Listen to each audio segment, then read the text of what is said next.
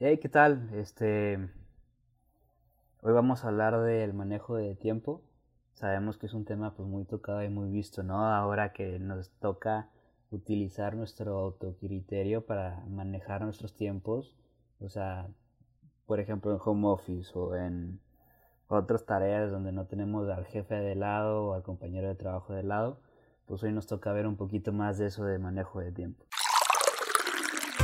No existe tal cosa como una pócima mágica que transformará tu vida. El cambio viene de adentro. Te invitamos a acompañarnos en este viaje que pretende invitarte a reflexionar, cuestionar y aprender acerca de la vida, donde no existen las verdades absolutas. Soy Saraí Durán. Jesús Dávalos. Jorge González. Esto, es Simpósima Mágica. Bueno, y bueno, vamos a empezar viendo la definición de qué es manejo de tiempo. Como siempre partimos el concepto en dos. Primero tenemos qué es tiempo. Tiempo es la magnitud física que permite ordenar la secuencia de los sucesos estableciendo un pasado, un presente y un futuro, y cuya unidad en el sistema internacional es el segundo. Ok, muy complejo. Manejo qué es acción y efecto de manejar y manejar qué es usar algo con las manos, usar, utilizar, aunque sea, aunque no sea con las manos. Bien, Ahora, para puntualizar un poco más, ahora procedemos a la definición completa del concepto. ¿Qué es en sí el manejo de tiempo? García y Santizo nos dicen que son como actos sucesivos en que se divide la ejecución de algo para el logro de meta. Sí, me parece interesante resaltar que manejar tu tiempo siempre va orientado hacia escoger una meta, ¿no? Hacia poner un objetivo y dividirlo como en metas e ir avanzando como paso a paso.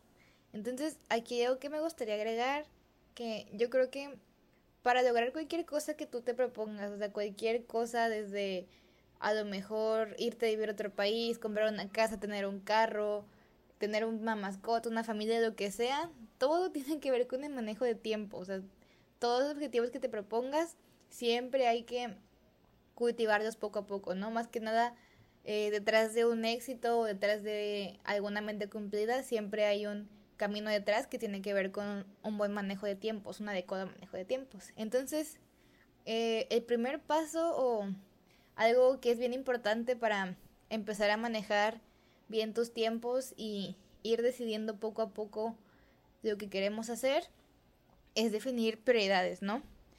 Eh, y para empezar, también vamos a ver qué dice la red acerca de las prioridades y pues dice que es la anterioridad de algo respecto de otra cosa en tiempos o en orden. Entonces esto quiere decir que cuando escojamos algo como una prioridad, vamos a ponerlo sobre otra cosa respecto al tiempo. Eso quiere decir que si mi prioridad es estudiar o si mi prioridad es trabajar, pues voy a poner, voy a dedicarle más tiempo a esto que a lo mejor a dormir o a tomar de fotos a mi perrito, cualquier otra cosa, siempre va a estar después que mis prioridades. Entonces, también es importante resaltar que el tiempo es un recurso valioso porque no se puede almacenar o regresar. Entonces, cuando hablamos de tiempo, esto a mí siempre se me ha hecho bastante interesante, ¿no? Los segundos no regresan. Incluso cuando piensas de que, ay, no regresan, esos segundos ya no va a regresar nunca, o sea, ya se fue y ya es imposible recuperarlo. Entonces sí es valioso pensar en qué los invertimos. Porque también el buen manejo del tiempo es la mejor forma de controlar nuestro futuro, ¿no? O sea, lo que empecemos a sembrar hoy es lo que vamos a cosechar mañana. Se me hace muy interesante este tema porque el tiempo lo estamos viendo como un recurso que es finito, es decir, que se va a acabar.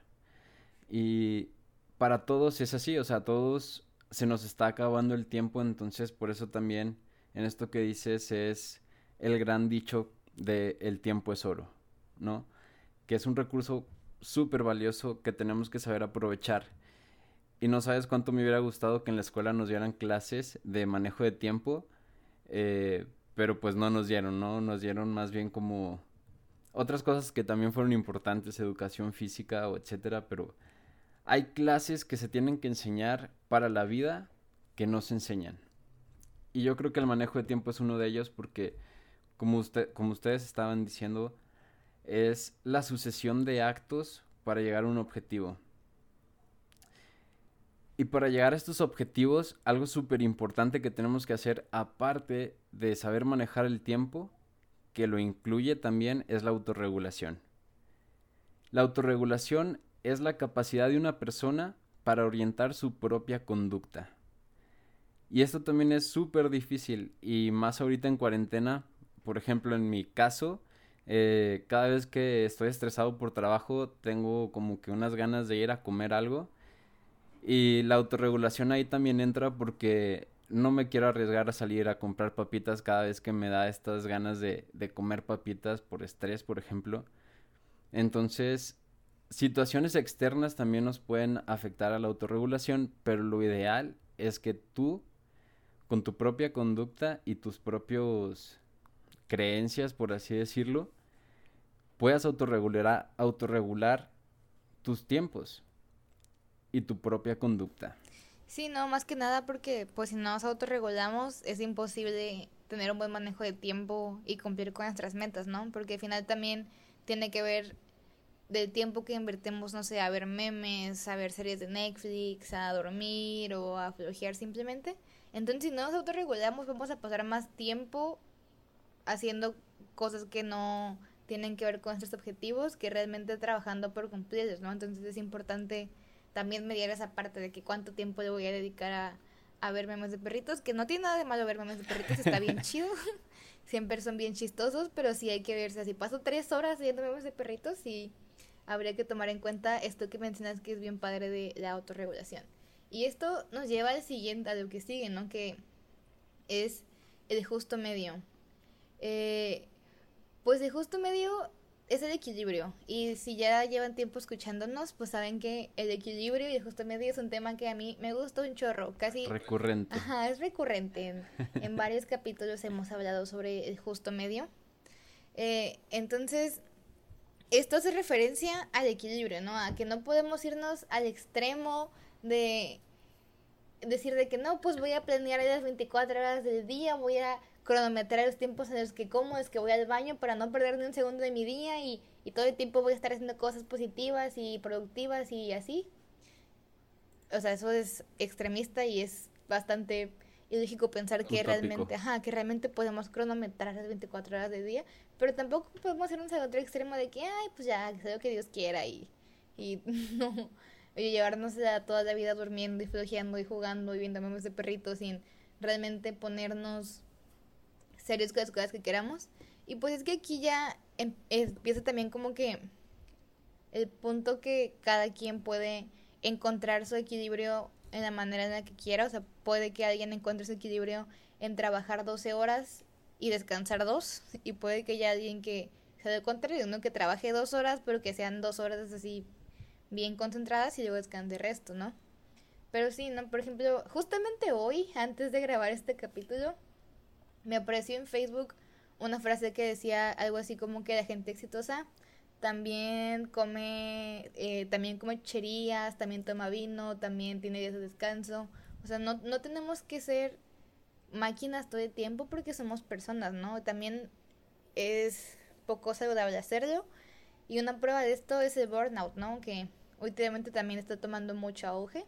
Y es donde nos damos cuenta que no somos máquinas y que no podemos, por más que queramos, trabajar o estudiar 24 horas al día todos los días porque pues eso desgasta y desgasta mucho. Entonces, una parte, yo creo que el equilibrio me atrevería a decir que es de las partes más importantes porque esto va a definir que puedas cumplir o no tus objetivos, ¿no? Si no tienes un equilibrio, pues va a ser un horario poco realista y pues va a ser más difícil que lo cumplas. Y si te equilibras bien tus tiempos de descanso con los tiempos de trabajo y así, yo considero que va a ser aún más fácil poder cumplir tus objetivos y tus metas. Que es la parte de, conocernos a nosotros mismos también, ¿no? O sea, vas manejando tus tiempos, vas viendo cuál es tu equilibrio y eso te va a ayudar pues a hacer tu pócima mágica para llegar a tus metas. O sea, sí, esto que dices tiene muchísimo sentido. Saber autorregularte, saber poner cuál es el punto medio. Este, ¿tú qué piensas, George? Bueno, de la mano de esto del equilibrio, pues también tenemos que cuidar mucho de equilibrar lo que hacemos Y en, aquí nos referimos mucho a la cantidad de números, o sea, la variedad de cosas que haces. Porque sí te puedes proponer hacer mil cosas, pero te aseguro que ninguna de esas va a tener la calidad que tú deseas o la que otros esperan. Entonces por eso hay que cuidar mucho esta parte, ¿no? De cuidar la cantidad contra la, la calidad. Siempre o, nosotros consideramos que es mejor hacer pocas cosas de buena calidad a proponerse hacer muchas cosas y que al final de cuentas pues la calidad no, no sea la esperada ya sea por ti o por, o por alguien más. Entonces siempre hay que tener eso en cuenta al momento de manejar nuestros tiempos, ¿no? De, ok, le voy a dedicar tanto tiempo a una tarea, pero me voy a asegurar que esta tarea salga bien y no me voy a distraer con otra cosa. O a lo mejor en vez de dedicarle dos horas al trabajo, le tengo que dedicar cuatro horas para que salga bien y tengo que sacrificar otra cosa. Pero bueno, eso del sacrificio ya, ya es más de, de encontrar el equilibrio, ¿no? De qué es lo que damos por otra cosa.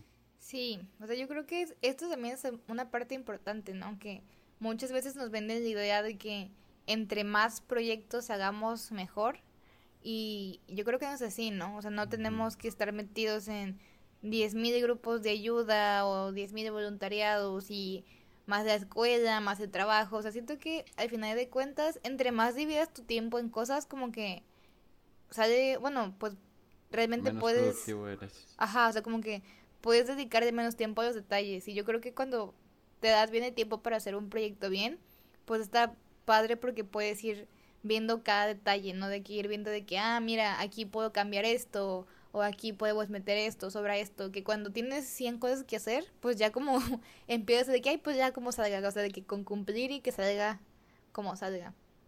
Y pues también está ahí dicho, ¿no? Que el que tiene dos jefes con alguno queda mal o algo así. Sí, sí. no me lo sé. Sí, hay... ¿Es así? Algo así, ¿no? De que el que tiene dos El que trabajos. mucho abarca, poco aprieta, ¿no? Bueno, ajá, Ándale, eso también. también aplica para este caso. Sí, yo creo que, y más que nada cuando son proyectos que tienen que ver con emprendimientos o con la escuela, supongo que siempre es mucho mejor apostar por una buena calidad porque actualmente estamos en una sociedad que toma mucho en cuenta eso, ¿no? Que la calidad de lo que hace siempre sea como impecable. Sí, la calidad ya se volvió algo, o sea, un estándar, es algo que debe de tener tu proyecto, tu Sí. empresa, tu producto, tu servicio, o sea, la calidad ya es algo que, que tiene que estar y como tú dices, si te concentras más en la cantidad, disminuye la calidad. Sí, siempre, siempre es mejor asegurarnos que algo esté bien hecho a tener 10 cosas que pues no están tan bien hechas. Y también otra cosa que me gustaría agregar un poco aquí es que también, yo creo que más en este contexto de cuarentena, como que tendem- tenemos idea de compararnos, ¿no? O sea, de, de ir viendo cuántas cosas ya logré, cuántas ya logró mi vecino, cuántas ya logró mi amigo de jazz. Y, creo que eso es algo que nos afecta el momento de ver calidad contra cantidad, ¿no? O sea, es- estamos en una sociedad que nos impulsa a competir unos contra otros. Entonces yo creo que eso afecta, ¿no? Que también por el bombardeo constante de las redes sociales, de gente de que, ay, mira, tengo 16 años y ya tengo mi empresa multimillonaria de no sé qué, o de que ya hice esto. O sea, como que estamos en una constante estimulación de gente que está haciendo cosas siempre y sentimos que si no hacemos también esas cosas que ellos están haciendo, pues no, como que nos quedamos atrás, ¿no? Y pues esto está bien alejado de realidad, ¿no? También tiene que ver con el equilibrio, tiene que ver también con el tema pasado de la pasión, de que cada quien tiene que encontrar como su manera de funcionar en la vida y, compararnos con los demás. No quiero decir que sea malo satanizarlo, pero tampoco es bueno si nos hace sentirnos de lado o si nos vamos a presionar a dejar de lado la calidad de nuestros proyectos por querer alcanzar al vecino que ya hizo 20 cosas y tú nada más hiciste 3 en cuarentena. Porque también cada quien lidia con cosas diferentes, ¿no? Sí, de hecho yo estaba platicando sobre eso, digo, saliéndonos un poquito del tema, estaba platicando eso con mi novia y le decía que, oye, es que está, o sea, es peligroso que te compares y que siempre quieras competir, porque sí es cierto, o sea, es algo que nos impulsa la sociedad, desde estar en la escuela, quién tiene mejor calificación, a quién le fue bien, a quién le fue mal, nos empezamos a comparar. Y el problema es que saliendo de, de la escuela, ya que te gradúas de la universidad o en el punto en el que estés en tu vida, Si te sigues comparando y sigues tratando de ser el mejor, pues va a haber un problema porque cada quien tiene su propio camino, que es también el, el mensaje de este podcast, de lo que tratamos de decir todo el tiempo, es que cada quien tiene su propia pócima y el compararse en vez de ayudarte te puede llegar a, hacer daño porque tenemos que, que, entender que cada quien tiene su propia historia.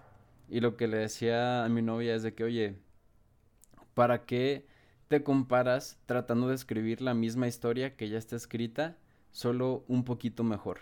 O sea, esa historia ya existe, mejor escribe tu propia historia, ¿no? Este, toma tu propio camino. Y esto es súper difícil porque también es enfrentarnos a la incertidumbre del qué va a pasar, pero vale totalmente la pena porque es arriesgado, es nuevo, es tu camino. O sea, esto de compararse, como te decía, es, es, es peligroso si, si lo usamos para vernos a nosotros mismos como un he fracasado o, o soy peor que él o me siento menos que esta persona, es peligroso porque no eres menos que nadie, tienes tu propio camino y tú en tu momento, o sea, si no sabes qué hacer, tienes que probar, seguir probando, seguir probando, o sea, de eso se trata la vida, de estar probando, de haciendo cosas nuevas. Y como tú dices, invertirle el tiempo, o sea, puedes decir, ¿sabes qué? Pues le invierto seis meses a este proyecto, le invierto seis meses a este proyecto, le invierto... Y al fin de, a fin de cuentas, no sé, puede que llegues a los 40 años y digas de que es que no he hecho nada con mi vida. Pero la verdad es que vas a haber hecho tanto que todo lo que has aprendido te va a, te va a servir para hacer esa gran cosa que va a sorprender a todos. O sea, creo que todo es acumulable.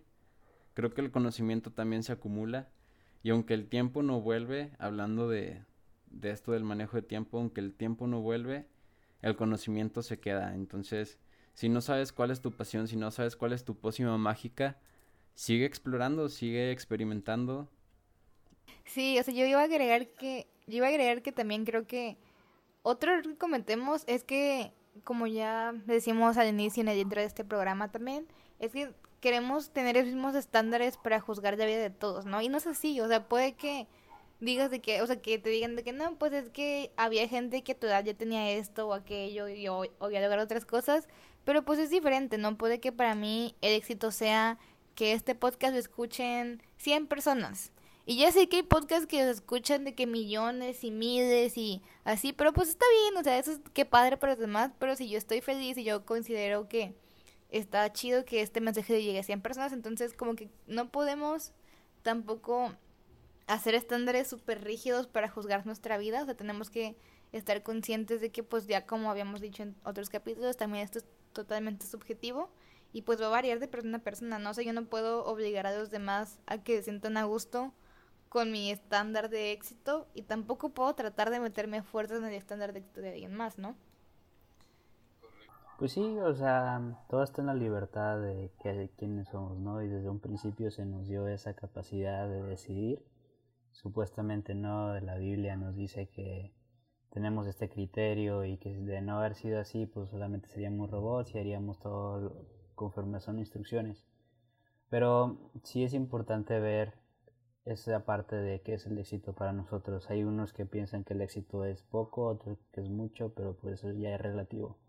Y eso es lo bello y lo, lo interesante de vivir en donde estamos, ¿no? No estamos en una sociedad eh, que nos obliga o nos suprime nuestros deseos a tal forma que todos sean emparejados unos con el otro, ¿no? A que las intenciones sean las mismas con los otros, que los resultados sean los mismos para todos. Entonces, pues sí, eh, hay que ir viendo cómo acomodarse, cómo aprender a crecer esa libertad. Sí es importante no obligar a los demás a tu esquema del éxito, pero sí es importante liderarlos cuando es tu chamba, ¿no? Liderarlos hacia esa parte de el éxito, a tu visión. Y pues ya. Sí, yo creo que eso que también mencionas al final de que es importante liderar a los demás hacia el éxito, sí también está interesante porque sí hay ciertos objetivos comunes, ¿no? O sea, cuando estás en un trabajo o en la escuela, pues no es como que vaya a aceptar que alguien te diga de que, bueno, es que yo me conformo con un 7 en el proyecto final. ahí sí tienes que decir que si hay personas. Ajá, o sea, tienes que decir de que sí, o sea, está bien que tú quieras sacar siete, pero yo no, o sea, hay que mediar de que, bueno, yo estoy acostumbrada a sacar a mejor 9 o 10, tú 7, vamos a ir por un 8, o de que vamos por un 8.59. o sea, tienes que... Sí, sí, esto es muy valioso, ¿no? Porque también eh, acordémonos que en otro capítulo mencionábamos que pues vivimos en una sociedad y que lo que hagamos siempre pues va a afectar a, al grupo, ¿no? O sea, que estamos hechos para vivir en grupos y también el manejo de tiempo también entre aquí porque pues literalmente estamos regidos, o sea, todos tenemos la misma hora, ¿no? Por ejemplo, si digo nos vemos a las 7, nos vemos a las 8, pues son las 8 de, de, de todo el país, o bueno, mínimo de mi zona horaria, ¿no? Entonces sí, a pesar de que encontrar prioridades siempre es algo personal, en los manejos de tiempo sí es valioso lo que menciona Jorge de que tienen que ser en equipo, ¿no? O sea, no, no podemos... No estamos solos. Sí, y tampoco, también aquí creo que es importante tener respeto por el tiempo, ¿no? O sea, tener el respeto por el tiempo de nosotros sí. y de los demás. Y más porque en nuestra cultura mexicana está como que súper arraigado eso de no tomar en cuenta el tiempo, de que, eh, al ratito. O de que, ah, bueno. Ya voy saliendo y apenas te estás arreglando, todo apurado. Sí, Sí. sí, hay que tomar en cuenta el tiempo de los demás, ¿no? Que eso es algo que mi hermano menor siempre como que me dice de que no, es que no tomas en cuenta mis tiempos, sea, porque le gusta jugar videojuegos, entonces como que tiene sus partidas y las programa, entonces nos ponemos de acuerdo para hacer ejercicio, pero pues yo de repente digo de que, ay, qué flojera, espérame media hora más. Y él me dice de que no, es que en mi partida ya, si no hacemos ejercicio ahorita ya voy a llegar tarde a la que sigue. Órale. Entonces, pues sí, ¿no? Sea, como que es importante también manejar nuestros tiempos no solo por nosotros, sino por los demás, ¿no? Y también es importante autorregularnos también por los otros. De que, bueno, si ya les dije que voy a estar a las 4, pues estar a las 4, ¿no? Porque todos van a llegar a esa hora y sería injusto de mi parte que si los demás sí llegaron temprano y se organizaron, pues que yo llegué a las 10, ¿no? Sí. Y pues... De hecho, Ah, sí, de hecho en la cultura japonesa eso es súper estricto. El tiempo, o sea, si te dicen ahorita mismo es ahorita mismo. Y en México ahorita mismo es como dentro de 15 minutos. Este, entonces sí, tenemos que empezar a, a como sociedad cambiar eso. Y pues sí. Oye, y te- tengo una pregunta. ¿Qué haces cuando tienes muchos proyectos y poco tiempo? Hablando del manejo de tiempo. Pues es lo que decíamos al principio, ¿no? De definir prioridades. De que, ok, tengo muchos proyectos, ¿cuál es el que más me importa que salga bien? O sea, ¿cuál es el que le quiero dedicar al 100?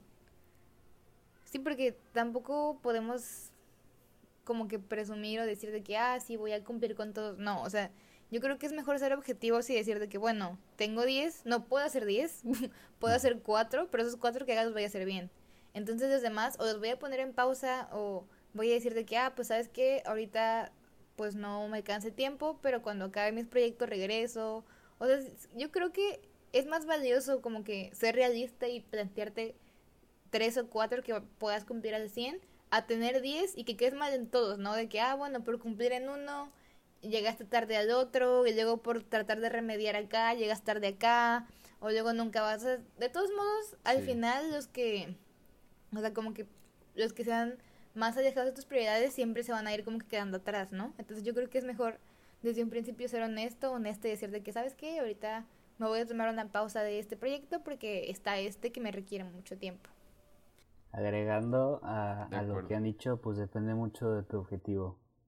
O sea, si tu objetivo es realmente cumplir, no sé, muchas tareas y hacerlas bien, pues bueno, o sea, tienes que empezar a planear y ver cómo hacer eso. Porque a lo mejor yo te puedo decir, yo no puedo hacer más de tres proyectos a la vez, pero y luego me fijo, no sé, en personas exitosas que tienen demasiadas empresas y a lo mejor no las administran ellos, pero de alguna forma sí están participando, sí están poniendo su dedo en el pastel, como dicen. Y, sí lo están haciendo, entonces pues también mucho depende de, de tú, o sea, de, ok, ¿qué es lo que quiero? O sea, quiero hacer tantos proyectos y que se hagan igual de bien, sí, entonces tengo que aprender a hacerlo primero. O no quiero eh, dedicarme el tiempo a aprender, sino lo quiero sacar ya porque me importa más el tiempo y la rapidez. Ah, bueno, entonces sí, ahí ya es cuando pones prioridades, pero Yo creo que sí, sí es importante. O sea, sí se puede hacer mucho, a lo mejor no de más, pero tampoco es suficiente con conformarse con lo que me sale ya ahorita, con lo que conozco, sino ir aprendiendo cómo ir optimizando tus tiempos, cómo ir adquiriendo conocimiento que te pueda ayudar para eso. Y al fin y al cabo todo es una estrategia, ¿no? Todo es un plan. El manejo del tiempo es eso, o estás planeando tu tiempo y, un plan pues va dirigido a un objetivo y una meta, entonces siempre hay que recordar esa meta y, ese objetivo. Y bueno, para cerrar, los dejo con la siguiente pregunta. Ya sabes qué es el manejo del tiempo. Sabes que el manejo del tiempo es un plan y es una estrategia para llegar a tus metas. Dicho esto, ¿consideras que el tiempo que has invertido o que administras o que tienes está bien planeado para alcanzar tus metas? Ah, y compártenos tu respuesta en nuestra cuenta de Instagram arroba equipo alfa México. Y recuerda que tu respuesta tiene que ser un ingrediente más en tu pócima mágica.